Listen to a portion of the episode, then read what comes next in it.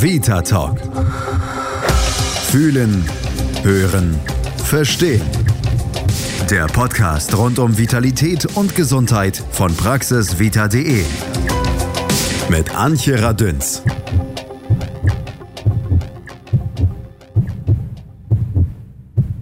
Darmbeschwerden und Verdauungsprobleme und keine körperliche Ursache? Gibt's doch nicht. Gibt's doch. Typische Patientenaussagen, Ultraschall, Blutuntersuchung, Magen-Darm-Spiegelung, alles ohne Befund. Was bleibt, sind Bauchkrämpfe, Blähungen, Durchfall, Bauchdrücken, Völlegefühl, deutliche Einschränkungen der Lebensqualität und der Arzt sagt dennoch, da ist aber nichts. Das ist frustrierend, aber gar nicht so selten. Über den Daumen gepeilt weisen die Hälfte aller Magen-Darm-Probleme ähnliche Symptome ohne Befund auf. 10 bis 15 Millionen Menschen allein in Deutschland nicken jetzt und kennen das Zauberwort dafür. Reizdarm. Oder klingt sensibler Magen-Darm-Trakt besser? Fakt bleibt, es ist keine eingebildete Auffälligkeit, sondern ein ernstzunehmendes Problem, was nicht zuletzt unser Bauchhirn mitsteuert. Richtig gehört, Bauchhirn. Und das reagiert eben auch auf Stress, Kummer, Sorgen, Freude, Angst, Trauer und was uns sonst noch so Emotionen entlocken kann. Mehr über das Bauchhirn, den Reizdarm und wie die Mediziner unter Hochdruck versuchen, diesem Phänomen auf die Schliche zu kommen. Jetzt mit Professor Dr. Thomas Frieling. Er ist Vorstandsmitglied der Gastroliga und außerdem Chefarzt der Medizinischen Klinik für Gastroenterologie am Helios Klinikum in Krefeld. Und er hat ein Markenzeichen, die Fliege zum Kittel. Und damit schönen guten Tag. Ja, vielen Dank. Äh, ich freue mich, dass ich da sein darf. Nochmal ganz kurz zu Ihrer Schleife oder Fliege, wie man sie auch kennt. Wirklich jeden Tag mit dem Kittel zusammen? Na, ich sag mal so, wenn ich äh, meine Sprechstunde abhalte, habe ich in der Regel die äh, Schleife an, äh, beziehungsweise Fliege und den Kittel. Wenn ich äh, endoskopiere, ich bin ja Gastroenterologe, dann ja. äh, trage ich schon sozusagen äh, die Arbeitskleidung, die angemessen ist aus hygienischen Gründen. Da gibt es bei uns auch ganz klare Vorschriften und das ist auch sinnvoll. Aber in den anderen Bereichen versuche ich schon so ein bisschen das arzttypische Bekleidungsbild äh, darzustellen. Ja, also macht sie auf jeden Fall unglaublich sympathisch und charmant. Also ist bestimmt ein kleines Markenzeichen. Ja, vielen Dank. Ihr Markenzeichen ist aber auch, dass Sie sich natürlich besonders gut auskennen äh, zu unserem Thema Reizdarm. Bis zu 30 Prozent der Deutschen, das sind mal so locker 10 bis äh, 15 Millionen Deutsche, die unter diesem Reizdarmsyndrom leiden. Es gibt also da kaum Hilfe und die haben wirklich große Pein. Die Ärzte sprechen da von funktionellen Verdauungsbeschwerden. Wie sind diese denn genau definiert? Ja, das ist ein wichtiges Thema und ich äh, bin auch immer gerne bereit, darüber zu sprechen, um einfach auch sozusagen äh, die aktuellen Informationen, das Wissen äh, zu vermitteln. Also. Mhm. Reizdarmsyndrom, äh, das ist ein Sammelsurium äh, von unterschiedlichen äh, Ursachen. Man denkt ja immer, Reizdarm ist gleich Reizdarm, das ist aber nicht so. Der Begriff Reizdarmsyndrom hat sich historisch eigentlich entwickelt dadurch, dass man bestimmte Symptomenkombinationen bei einigen Patienten festgestellt hat. Das mhm. waren Bauchbeschwerden mit Stuhlgangsveränderungen. Wir sagen auch Symptomencluster. Und dann hat man gesagt, das muss dann ein eigenes Krankheitsbild sein, also das Reizdarmsyndrom. Jetzt erst seit einigen Jahren fängt man an, dieses Krankheitsbild zu verstehen und weiß auch, dass das organische Erkrankungen sind. Äh, wenn Sie sagen funktionell, dann zeigt das schon, dass Reizdarmpatienten häufig eben äh, in dem klinischen Alltag nicht ausreichend äh, insofern untersucht werden können, dass man ihnen die Ursache ihrer Beschwerden sagen kann. Und deshalb sind viele verunsichert und viele laufen auch rum so als eingebildete Kranke. Das ist aber nicht so, das muss man den Patienten auch vermitteln. Es ist also eine organische Erkrankung, die aber unterschiedliche Ursachen haben kann. Und die sind eben im Einzelnen, im klinischen Alltag oder im, im, im, im ambulanten Bereich schwierig zu finden. Reizdarmpatienten haben in der Regel einen hohen Leidensdruck mhm. und ähm, es gibt äh, sehr interessant eine, eine Analyse der Barmer Ersatzkasse. Und da kommt man in Deutschland auf diese Zahlen, die Sie gerade genannt haben. Und äh, die Barmer Ersatzkasse konstatiert, dass diese Patienten in Deutschland unzureichend versorgt werden. Also eine ganz wichtige Stellungnahme einer Krankenkasse. Und das gibt auch sehr gut im klinischen Alltag wieder, dass sich eben viele Patienten nicht verstanden fühlen, von Arzt zu Arzt gehen, äh, nicht entsprechend individuell behandelt werden. Und äh, wir versuchen äh, natürlich unter anderem auch mit der Gastroliga und dann auch anderen Fachgesellschaften, Deutsche Gesellschaft für Neurogastroenterologie und Motilität zum Beispiel, diese Einschätzung der Erkrankung sagen wir mal, richtig zu stellen, ne, dass mhm. die Patienten ernst genommen werden. Also das ist ja auch das, was mir, also Patienten, mit denen ich darüber gesprochen habe, die betroffen sind, eben auch wiedergeben. Die sagen also, wir rennen von A nach B, von B mhm. zu C und werden von da nach da geschickt. Äh, die Beschwerden nehmen nicht ab, Medikamente helfen überhaupt nicht und keiner findet irgendetwas. Und jeder ja. sagt, naja, es Reizdarm und im ich sage jetzt mal ganz äh, schlimmen Falle, sagt der Arzt dann irgendwann, okay, dann müssen Sie wahrscheinlich doch mal einen Psychiater oder einen Psychologen aufsuchen. Mhm. Und das ist natürlich hoch frustrierend für die Patienten. Ja. Wie kann man aber jetzt mhm. tatsächlich dieses Problem angehen? Ja, man muss es also sehr individuell lösen. Es gibt natürlich so gewisse Eckpunkte, die man vorab klären muss. Mhm. Äh, das Reizdarmsyndrom ist immer noch eine Ausschlusserkrankung. Äh, diese Beschwerden sind ja in der Regel unspezifisch. Das heißt, es können andere organische Erkrankungen ursächlich sein. Äh, in dem Zusammenhang muss man natürlich auch auf die Vorsorgekoloskopie hinweisen. Bei Männern ab 50, bei Frauen noch ab 55, äh, 55. Lebensjahr, äh, bei den Frauen die gynäkologische Untersuchung. Also muss so gewisse organische Dinge ausschließen. Mhm. Äh, und dann muss man natürlich versuchen, individuell äh, eine Ursachenforschung zu machen. Das kann ganz unterschiedlich sein. Also es gibt Patienten, die haben eine Störung äh, ihres Darmimmunsystems, äh, manchmal nach äh, initialen Magen-Darm-Infekten. Das nennt man postinfektiöses Reizdarmsyndrom.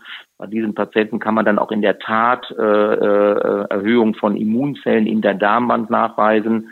Es gibt andere Patienten, die durch äh, Kopplung mit unangenehmen Ereignissen vielleicht auch Fehlfunktionen des Darms erlernen. Mhm. Wir gehen ja heute davon aus, dass der Magen-Darm-Trakt ein eigenes Nervensystem hat. Wir genau. sprechen auch von Bauchhirn, ja. sodass es durchaus sein kann, dass Fehlfunktionen erlernt werden oder vielleicht auch normale Funktionen verlernt werden. Da sind wir erst ganz am Anfang. Das äh, kann man noch nicht therapeutisch nutzen, aber vom Verständnis her ganz wichtig. Es gibt andere Patienten, Riesenthema, die eine Störung ihres Mikrobioms haben, ja, also ja. ihrer Bakterien im Darm, dass auch da therapeutisch natürlich äh, interveniert werden kann mit äh, wir, Probiotikatherapien zum Beispiel. Ähm, es gibt äh, Zentren, die auch so eine, eine äh, Stuhltransplantation machen, genau. also ein Mikrobiomtransfer, ja. alles wissenschaftlich natürlich, das ist alles noch im Frühstadium, ob es was bringt, weiß man noch nicht. Ähm, es gibt andere Patienten, die haben eine Störung ihrer Bauchhirn-Kopfhirnachse. Wir sagen dazu Gut-Brain-Achse. Ja, ja. äh, das hat der, der, Kopf spielt also auch eine Rolle. Ist nicht nur der Magen-Darm-Trakt. Also es gibt Patienten, Reizdarmpatienten, die haben eine veränderte zentrale Reizverarbeitung. Die, das kann man auch nachweisen in, in der Bildgebung. Äh, dass das so ist, also nicht eingebildet. Äh, es gibt äh, Patienten, die empfindlicher reagieren auf Magen-Darm-Reize.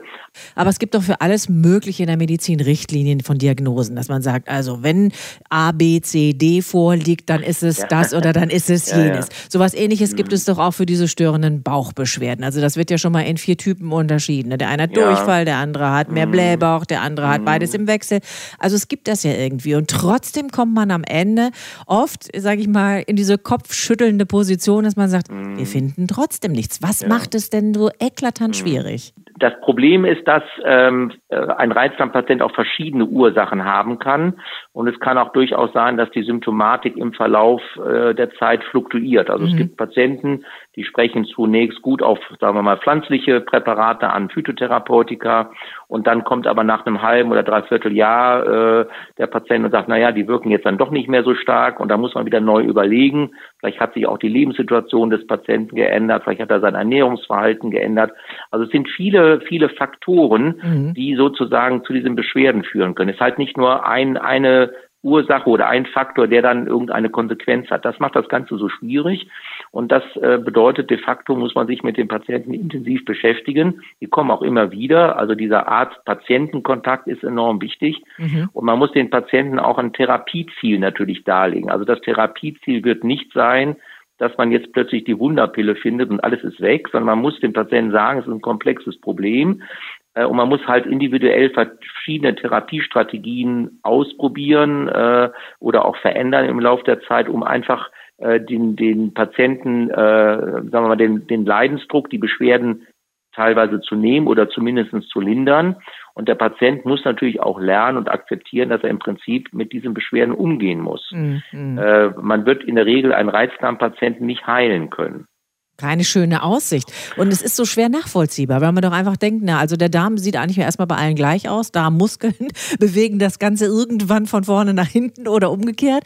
Und äh, mit ein bisschen mehr Wasser geht es schneller, mit ein bisschen weniger Wasser geht es nicht so schnell. Ja. Also eigentlich denkt man, Mensch, das kann doch nicht so schwierig sein. Was macht ja. es äh, Ihnen als Medizinern wirklich so extrem schwierig, da die Diagnose zu finden, beziehungsweise da äh, Ursache, Wirkung und letztendlich auch Behandlung ja. und Therapie zu äh, diagnostizieren? Diagnostizieren? Wir sind noch nicht so weit. Wir suchen ja nach Biomarkern. Also wir würden gerne, sage ich mal, im Stuhl, im Urin oder im Blut irgendwelche Dinge messen, wo wir sagen können, das ist jetzt typisch für ein Reizdarmsyndrom Typ A oder B oder mhm. C, wenn Sie wollen. Mhm. Das gibt es mittlerweile bei einigen Dingen schon. Also wir wissen zum Beispiel, dass Reizdarmpatienten vom Diarrhoe-Typ also ein Reizdarmpatient mit durchfälligen Stühlen, dass einige von denen vermehrte Gallensäuren im Stuhl haben. Also mhm. die haben eine Störung ihres Gallensäurenstoffwechsels. Das kann man konkret nachsehen und auch beweisen, indem man zum Beispiel die Gallensäuren im Stuhl bestimmt. Und die kann man dann auch spezifisch behandeln. Also das sind so Beispiele, dass es durchaus auch äh, gelingt, äh, in, bei Untergruppen solche Biomarker zu finden. Und das wären dann Patienten, die man natürlich sehr spezifisch behandeln könnte.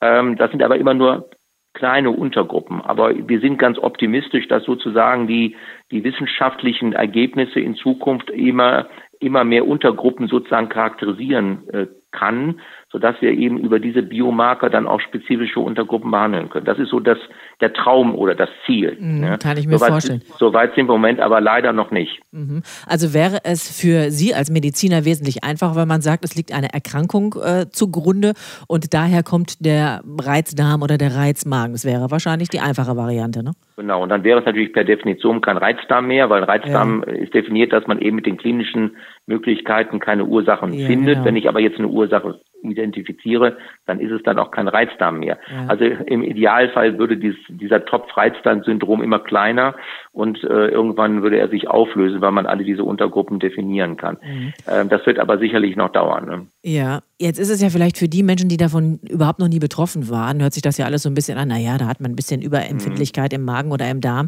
Ähm, das ist ja nicht so. Aber es ist ja nicht an dem. Also wirklich betroffene Patienten, die auch wirklich jahrelang schon damit zu tun haben, und das ist ja oft wirklich der Fall, die wissen auch, dass die Beschwerden wirklich extremst stark sein können.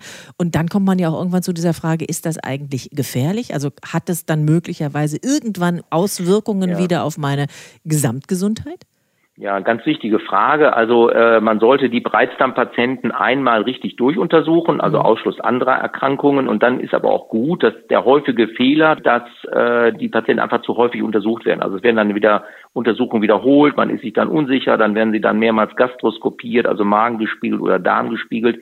Das sollte man lassen. Also mhm. ähm, wenn man das gemacht hat, dann muss man das dem Patienten auch entsprechend vermitteln äh, dass äh, man ihn ernst nimmt, ja, dass er eine organische Erkrankung hat und man muss ihm auch die Angst nehmen, dass er möglicherweise eine unentdeckte Erkrankung hat. Das ist mhm. ja häufig auch das, was die Reizdarmpatienten belastet.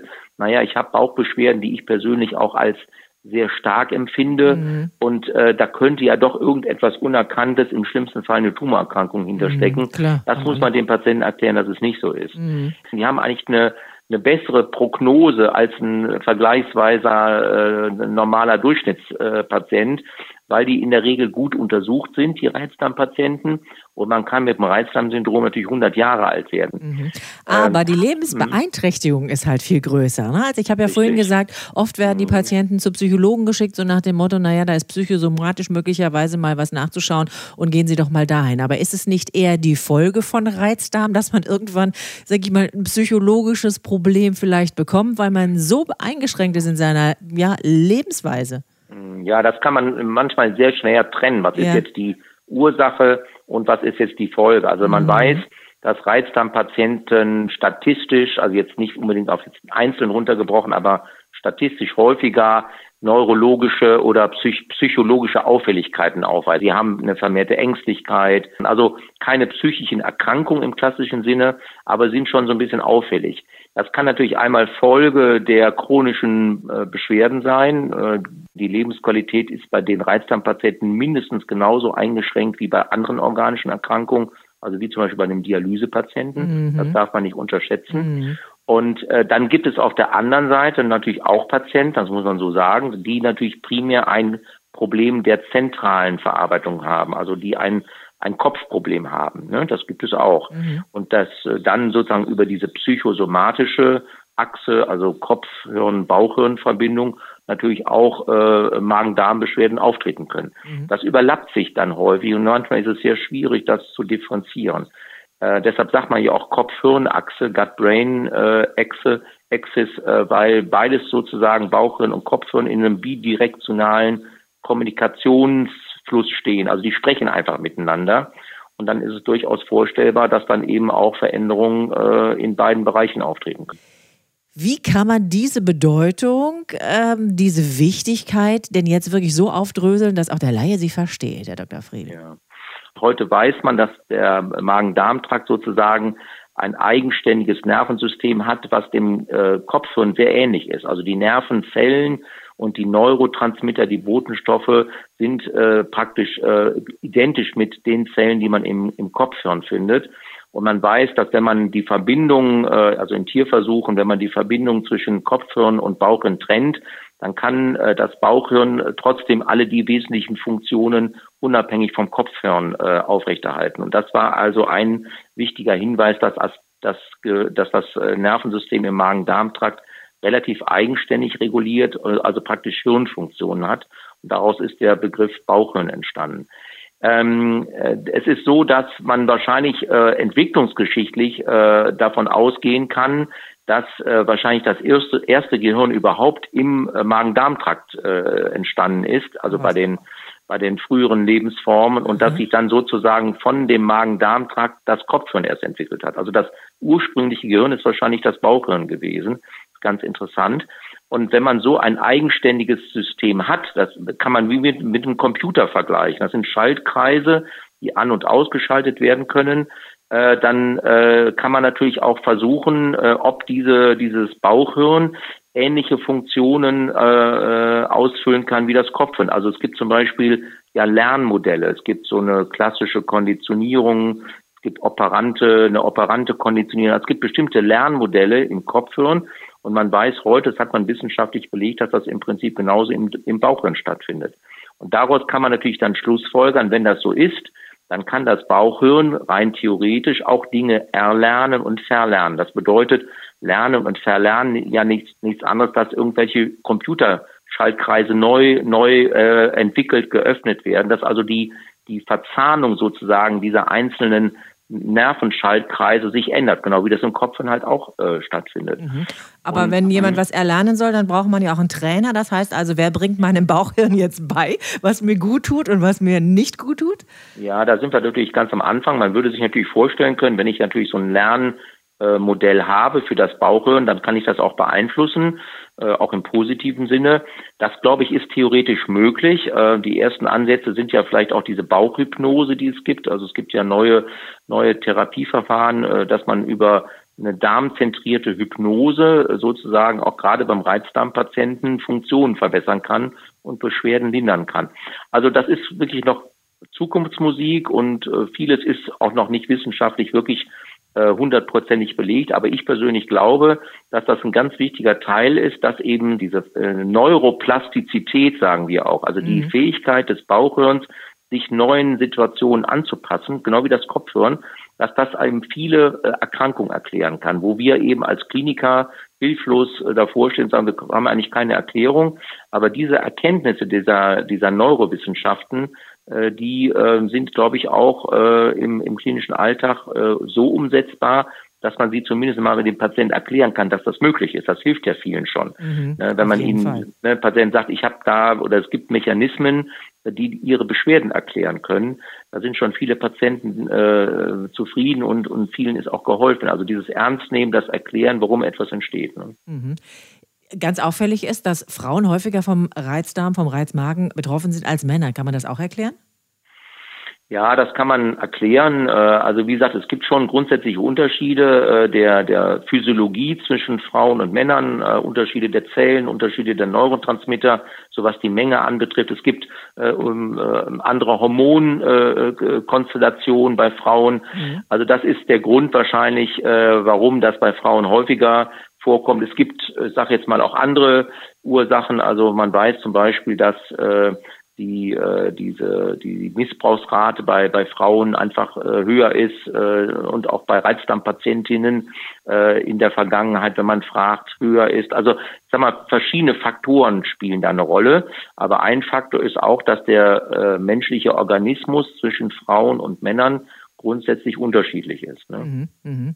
Bei dieser Zahl 10 bis 15 Millionen Betroffener in Deutschland alleine von Reizmagen und Reizdarm könnte man ja auf die Idee kommen, dass man sagt, okay, möglicherweise hat das auch ganz viel mit äh, unserem, mit unserer Lebensweise zu tun, mit unserer Ernährung, mit all den Dingen, die mhm. wir unserem Körper zufügen, die vielleicht nicht so unbedingt dazu gehören, dass man sagt, das sind wohltuende Dinge.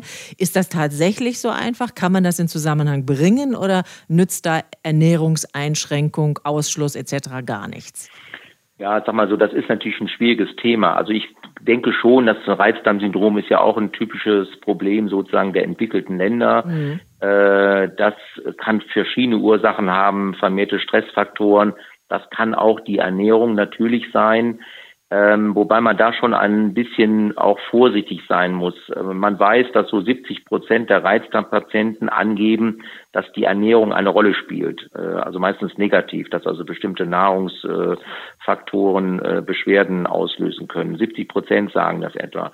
Was man aber wirklich beweisen kann anhand wissenschaftlicher Untersuchungen, das sind dann wirklich nur ein Bruchteil sind vielleicht zwei, drei Prozent, wo man dann eine Nahrungsunverträglichkeit oder vielleicht sogar eine Nahrungsallergie nachweisen kann. Mhm. Das heißt, das ist so ein bisschen auch eine subjektive Einschätzung. Da spielen Placebo-Effekte eine Rolle. Da spielen vielleicht auch so Konditionierungsprozesse eine Rolle, dass man vielleicht negative Erlebnisse mit der Nahrung koppelt und dann ist die Nahrung plötzlich äh, äh Ursache für, für Beschwerden.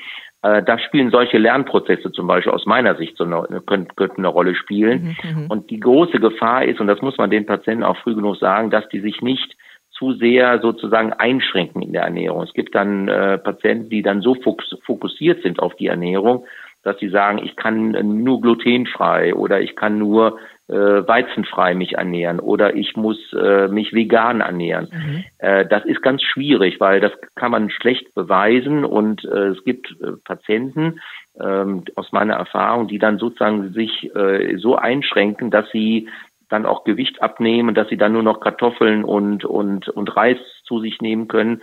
Und dafür gibt es eigentlich keine richtige Erklärung. Das muss man, das gibt es auch nicht. Also der Organismus bei einem Reizdarmpatienten, was so diese Grund äh, Verträglichkeit anbetrifft, also die Aufnahme von Nährstoffen, das ist alles ganz normal. Das muss man den Patienten auch sagen.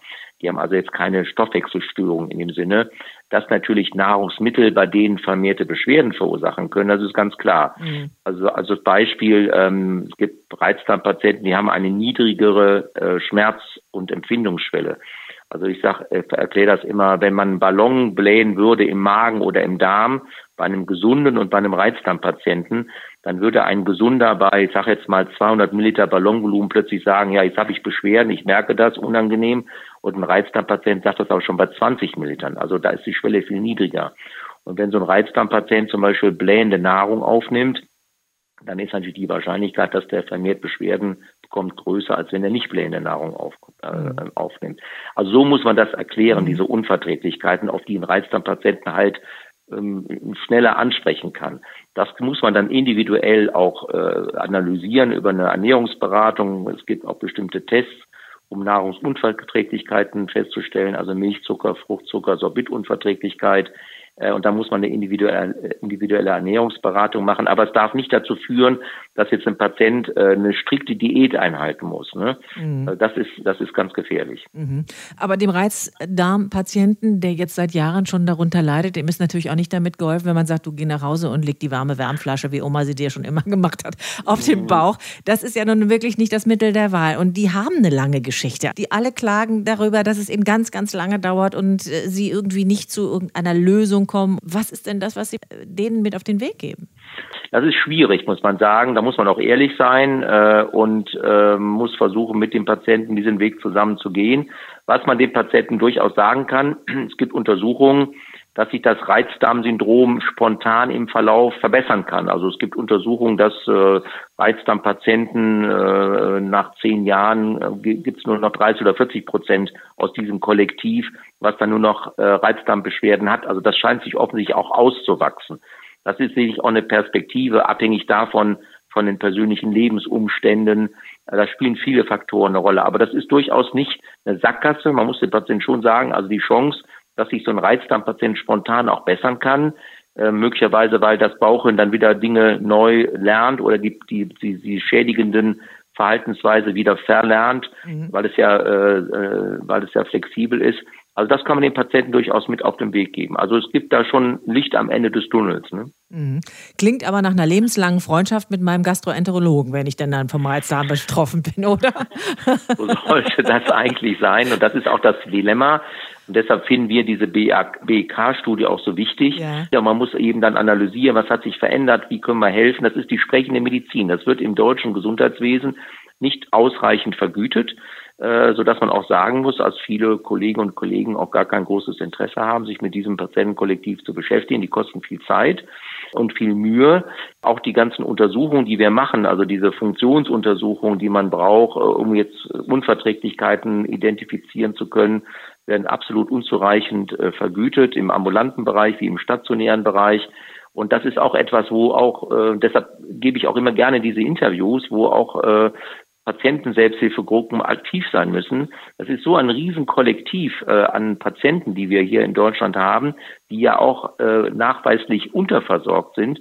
Und da muss sich auch politisch einiges tun. Also da müssen wir als Fachgesellschaften auch äh, auftreten und sagen, also im Interesse unserer Patienten müssen wir natürlich auch für Kolleginnen und Kollegen die Basis schaffen, dass sich das dann auch sozusagen zumindest mal kostendeckend lohnt, sich mit diesem Kollektiv zu beschäftigen. Also ein ganz komplexes Problem haben wir hier in Deutschland. Mhm. Aber eine schöne Botschaft, die Sie zum Schluss noch mitgegeben haben. Äh, nicht umsonst sind Sie auch Vorstandsmitglied der Gastroliga und jeder, der sich da noch weiter und näher informieren will, kann das sicherlich auch über die Gastroliga tun. Aber Sie sind eben auch Chefarzt der medizinischen Klinik für Gastroenterologie am Helios Klinikum in Krefeld.